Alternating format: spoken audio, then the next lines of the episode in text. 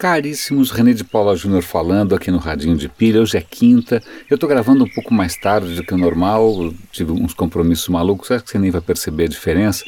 Eu tenho algumas coisas para comentar. Uma, uma das coisas mais interessantes, infelizmente eu não consigo dar o link ainda, porque foi uma reportagem que eu assisti ontem num programa da BBC que eu gosto muito, que chama Clique. Clique é um programa da BBC sobre tecnologia, inovação, lá, lá. E eles fizeram uma reportagem extremamente interessante sobre uh, uma falha de segurança é, no que é chamado hoje de autenticação dupla. Vamos imaginar, por exemplo, eu, se eu for me logar no Facebook, tanto no Facebook, no Twitter, eu acho que no Google também eu fiz isso, é, acho que o meu banco faz isso também. Se eu tentar me logar, o serviço me envia um SMS com um código para eu poder me logar com o código.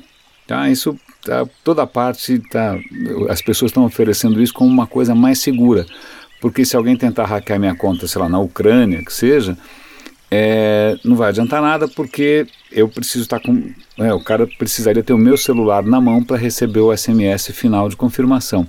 A questão é, é que existe uma brecha de segurança num protocolo chamado SS7 que é um protocolo que as operadoras de telefonia celular inventaram 40 anos atrás, quando não tinha nem sonho de que isso um dia pudesse ser uma brecha de segurança, tivesse internet ou qualquer coisa assim.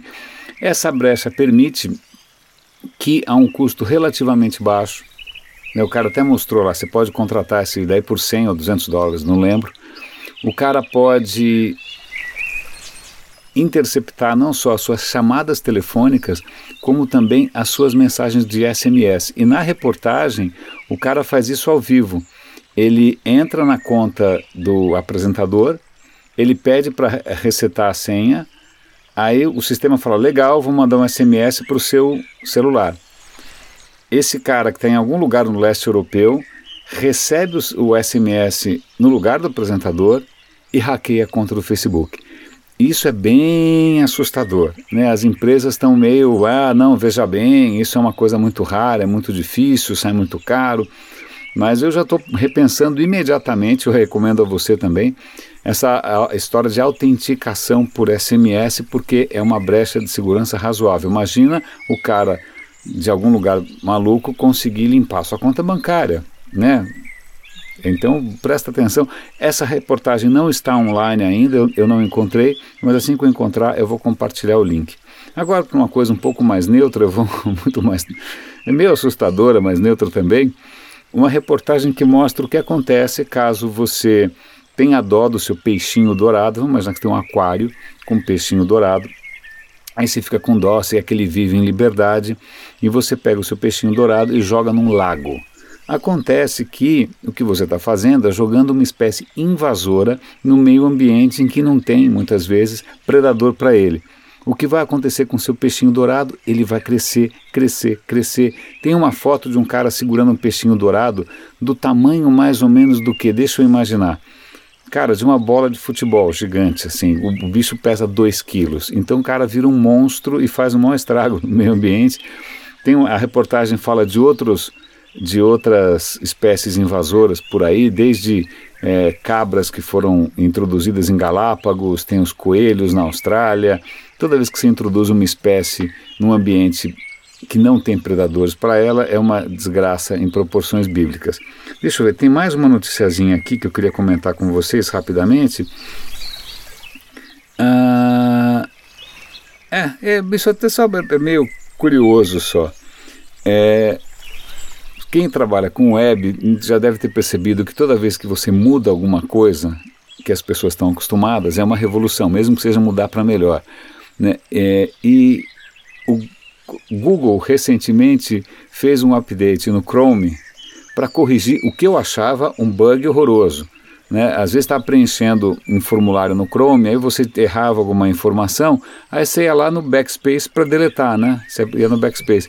Só que muitas vezes o, o, o Chrome interpretava o backspace como voltar para a página anterior, e aí você perdia tudo que você tinha feito no, no, no formulário. Eu já caí nessa várias vezes, eu odiava isso, e ele eliminou isso. Agora falou: não, tá bom, agora se você apertar o back, o browser não volta uma página, ele, ele só apaga. Eu falei: pô, ótimo. acontece o quê? Uma minoria ruidosa está lá esperneando, como assim e tal.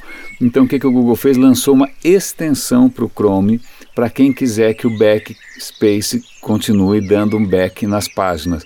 Eu achei muito curioso isso, porque, é, de novo, quem já fez projetos web já teve que lidar com essa resistência à mudança dos usuários e quantos caras podem criar de ruído e problema, é, é, é, é surreal.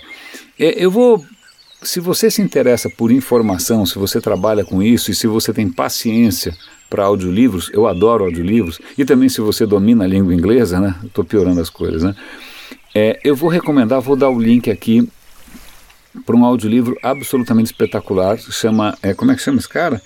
O autor é o James Glick, o audiolivro, e, cara, eu estou ouvindo isso emocionado, não estou brincando, está super bacana, ele está contando desde os primórdios, de, né, de como nasceu a, a, a, tudo que está relacionado à informação, os primórdios da computação, Turing, Babbage, todo mundo está muito bacana. O livro chama A Informação.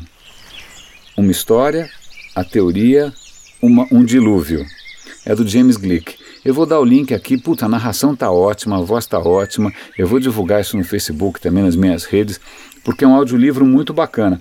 Quem tiver interessado, eu posso, me pede por e-mail, me peça por e-mail, por favor, que eu posso mandar um link para você ouvir de graça, tá? Para você fazer um trial. É, meus caros, eu acho que é isso. Um radinho um pouco mais light hoje, né? apesar da história do SMS. E até amanhã.